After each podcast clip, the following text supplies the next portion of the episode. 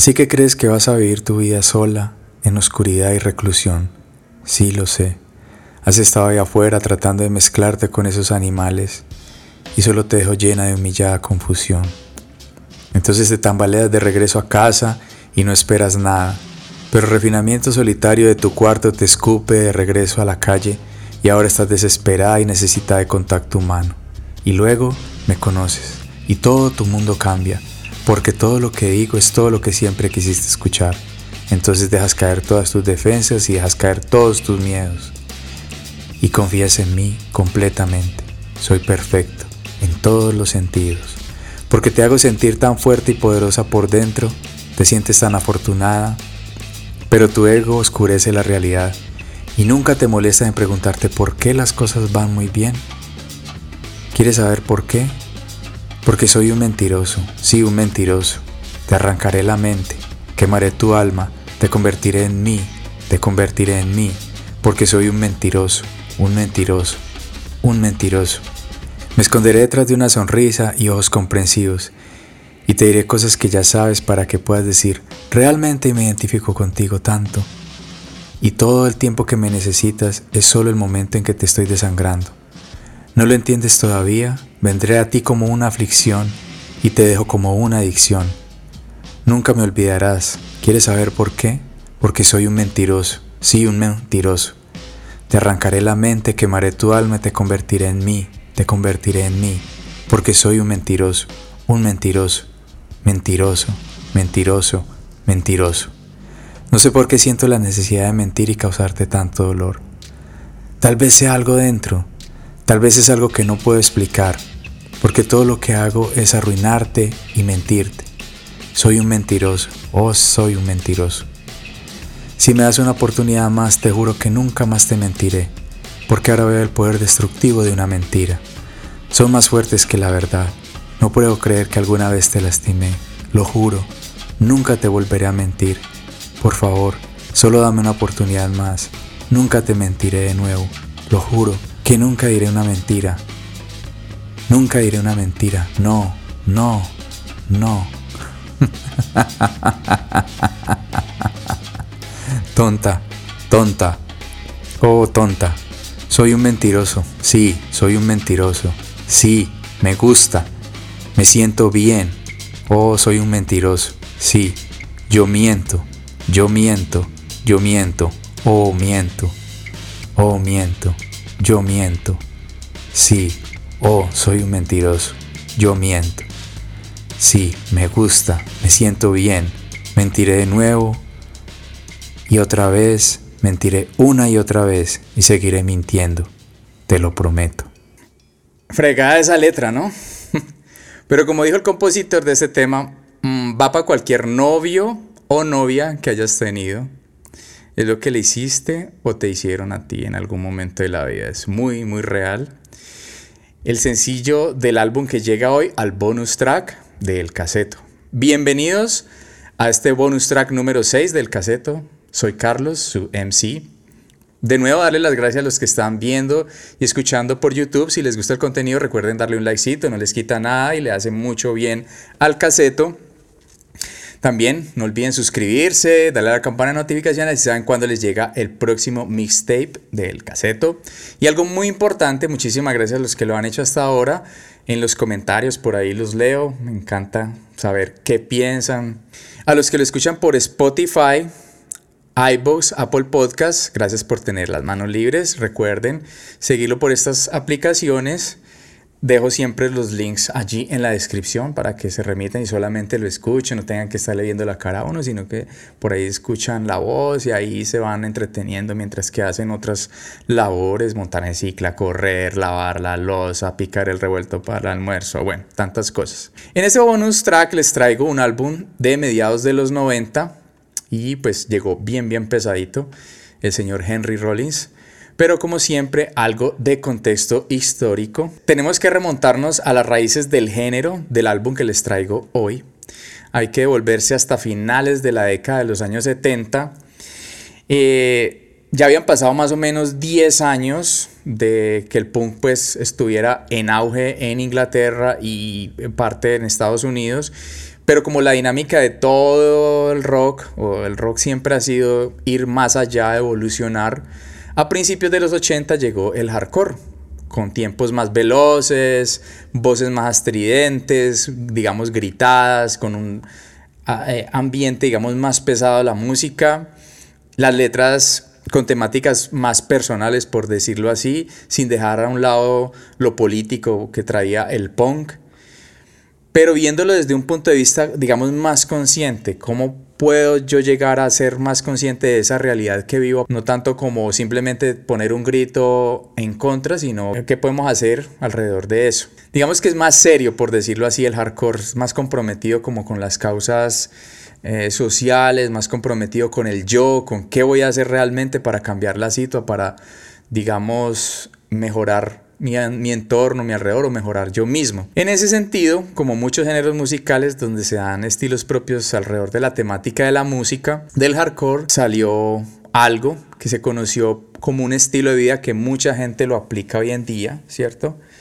Eh, el estilo de vida se llama Stride Age. Empezó a sonar en la cabeza pues de los pelados en la década de los 80 gracias a un tema cortico, cortico y veloz de alrededor de 47 segundos que describe básicamente este estilo de vida. El tema se llama Stride Age. Digamos es traduciéndolo ahí al español más cao, es borde recto de la banda Minor Threat, banda de hardcore punk de Washington de la década donde en Gringolandia pues el polvo blanco fue más vendido que la Coca-Cola. Este concepto de vida empezó a calar en muchas personas como un modo de revelarse a un sistema que pretende narcotizar a la ciudadanía con un montón de sustancias, ¿cierto? Sustancias, digamos, de consumo masivo, por decirlo así. A pesar de que son, unas son legales, otras son ilegales, pero de consumo masivo.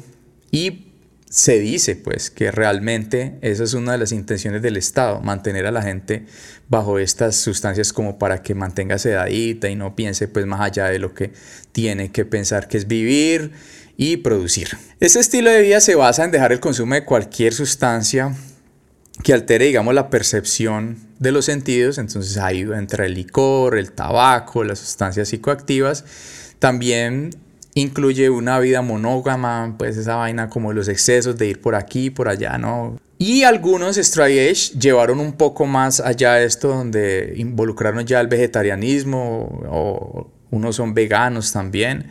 Entonces básicamente es una vida sin excesos, sin esos vicios y también defendiendo mucho lo que son causas sociales, ¿cierto? La protección de los animales, el respeto a la mujer. Si uno lo ve puede ser un acto realmente anarquista en el sentido de, abandonar esos excesos, ¿cierto? Porque esto hace parte pues, de un sistema que es inherentemente autodestructivo, de, consumir, consumir por el consumir y termina uno acabando con todo. Como dice por una canción, no es que el consumo te consuma.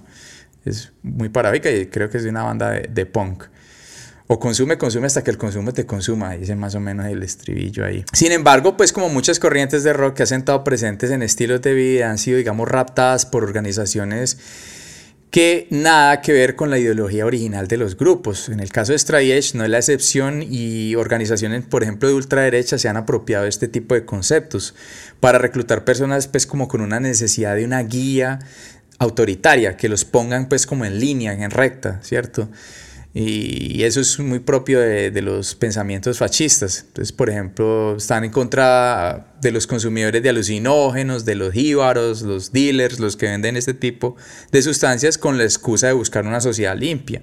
Sin embargo, hay una distinción abismal entre el facho. El facho quiere imponer estas reglas para oprimir a otros y someterlos a su voluntad y homogeneizar a las personas. Y ser straight es una elección personal sin juzgar a otros por su estilo de vida.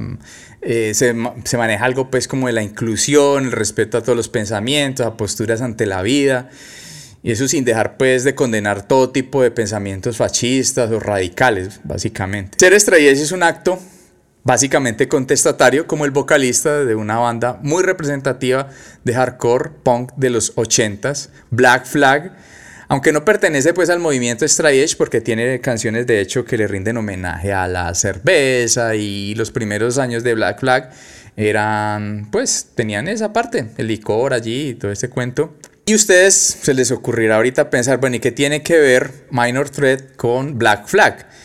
Pues un dato curioso, el vocalista de Minor Threat, Ian McKay, un straight de vieja data, digamos que es uno de los precursores de este estilo de vida, impulsó al señor Henry Rollins a ser vocalista de Black Flag. Uno de los vocalistas, si no el más reconocido de esta banda, porque la banda, digamos, tuvo varios vocalistas, pero Henry Rollins fue el más reconocido. El señor sí lleva una vida sin consumo de licor, alucinógenos, cigarrillo, nada de este tipo de cosas. Y el man lo que aduce básicamente es que él no tiene tiempo para invertirle al consumo de estas sustancias que lo pueden distraer de hacer cosas más productivas creativamente. El señor Henry Rollins sería como la parte straight de Black Flag, como todos los vocalistas representativos de muchas bandas cuando digamos se separan de estas ellos generan pues unos proyectos individuales, unos proyectos independientes, se vuelven solistas. En 1987 Henry Rollins formó la banda Rollins Band, banda pues que para los 90 tendría una difusión muy amplia en MTV y esta banda llegó pues como con un sonido más metalero, más hardcore, con unos eh, momentos más groovies, como más brincones por decirlo así, bajos muy marcados. Mm, es un rock pesado en general, ¿cierto? Para pues no etiquetarlos, para no etiquetarlos, parafraseando lo que dijo un músico famoso, las etiquetas o los géneros son creados pues como una herramienta de los medios y de, las, de la prensa, de las disqueras y toda esta gente para vender y encajonar a las bandas en un nicho de mercado, básicamente. Y eso en últimas pues genera radicalismos fuertes, como por ejemplo lo escuchaban en algún momento los punks contra los metaleros, que eso no tiene nada que ver, no, perdón, no tiene sentido. ¿Cierto? No tiene sentido dividirse por, una por, un, por un género musical, es una cosa de locos. En fin, Rollis Band en 1994 lanza su álbum Wait, que es el álbum que les traigo el día de hoy. Wait es como peso para los que están en iBooks, iTunes, perdón, Apple Podcast, iBooks y Spotify. Estoy poniendo el CD tomando el CD. Básicamente el pues viene impreso con un disco de, gimnasio, un disco de estos de hierro puro, por eso el nombre pues como peso. Y básicamente tiene dos sencillos, Disconnect, el primer sencillo y es la primera canción del álbum.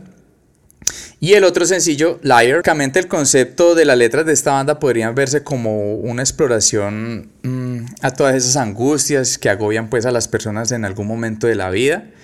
Y Disconnect, el primer sencillo, podría ser como esa necesidad de desconectarse de esa vida que no para pues de traer problemas a la puerta todos los días, ¿cierto? Esa sería como la, digamos, la interpretación de esa, a mi parecer, de esa canción.